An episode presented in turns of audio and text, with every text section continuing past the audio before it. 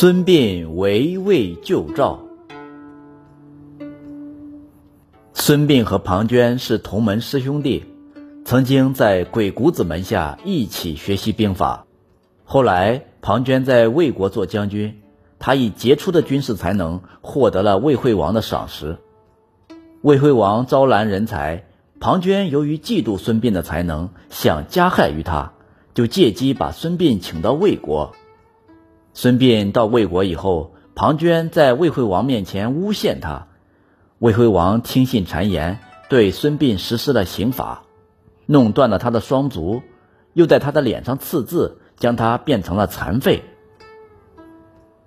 有一次，齐国的使臣来到魏国，孙膑以受刑者的身份暗中求见，游说齐国的使者帮他逃出魏国。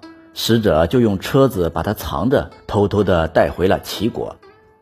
到齐国以后，孙膑的才能受到了田忌的赏识，就用客卿的礼节对待他，并将他推荐给齐威王。齐威王发现孙膑有卓越的军事才能，于是让他做自己的老师。当时为了摆脱魏国的控制，赵成侯开展了一系列的外交活动，他和齐威王。宋桓侯相会结好，同时又和燕文公相会。赵国的行为引起了魏惠王的极大不满。适逢公元前三百五十四年，赵国向依附于魏国的魏国发动战争，迫使魏国屈服称臣。于是魏国便借口保护魏国，派庞涓出兵包围了赵国都城邯郸。第二年，赵国向齐威王求救。齐威王想拜孙膑为大将，孙膑赶忙推辞说：“不行，我是个受过刑的残废人，当了大将会被人耻笑的，还是请大王收回成命，拜田忌为大将吧。”于是齐威王就拜田忌为大将，孙膑为军师，发兵去救赵国。田忌计划直奔邯郸，同魏军主力交战，以解赵国之围。孙膑不赞成这种硬碰硬的战法。孙膑说：“现在魏国出兵攻打赵国，魏国的精兵锐卒肯定是倾巢开赴邯郸，只剩下一些老弱残兵留守国内。咱们为何不利用这个机会，带兵直捣魏国都城大梁，占据他们的交通要道，袭击他们守备空虚的地方呢？那样，庞涓听到咱们去攻打魏国大梁，肯定顾不上邯郸。”必定回师相救，这时我们就可以在半路上拦击魏军，这样既可以解邯郸之围，又可以痛击魏军，岂不是一举两得？田忌采纳了孙膑的计策，率军直赴魏国国都大梁。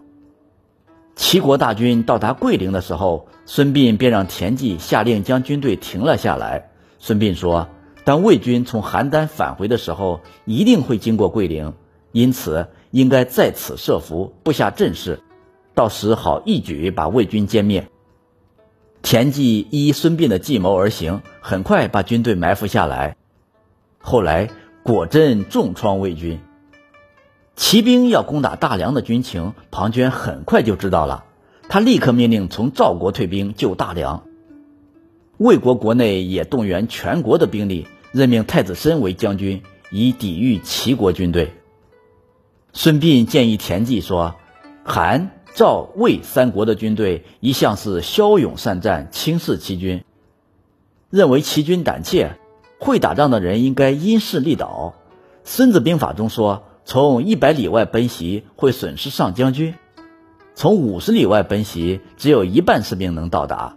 于是，田忌命令齐军进入魏国境内以后，第一天筑十万口灶，第二天筑五万口。”第三天只住两万口，这样就扰乱了敌军的视线。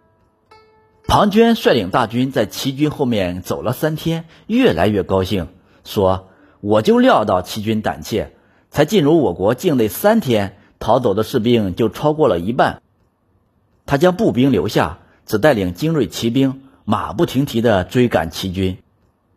孙膑估计庞涓傍晚的时候能到达马陵，马陵道路狭窄。而且两边地势险要，利于埋伏，便命令士兵砍去一棵大树的树皮，在上面刻下“庞涓死于此树下”几个大字，然后挑选齐军中擅长射箭的人，带一万张弓弩埋伏在道路两旁，约定看见火光就一齐向火光处射箭。那天夜里，庞涓果然到达马陵。经过那棵大树时，庞涓看到树皮上写着字，就点起火把去看。字还没有读完，四周万箭齐发，魏军顿时大乱，各自逃命去了，一下子就溃不成军。庞涓知道局面无法挽回，便自刎而死。他悔恨地说：“没想到我竟然成全了孙膑那个小儿的名声啊！”从此以后，孙膑的名气传遍了各诸侯国。齐国在桂陵之战和马陵之战中大获全胜，从根本上削弱了魏国的军事实力。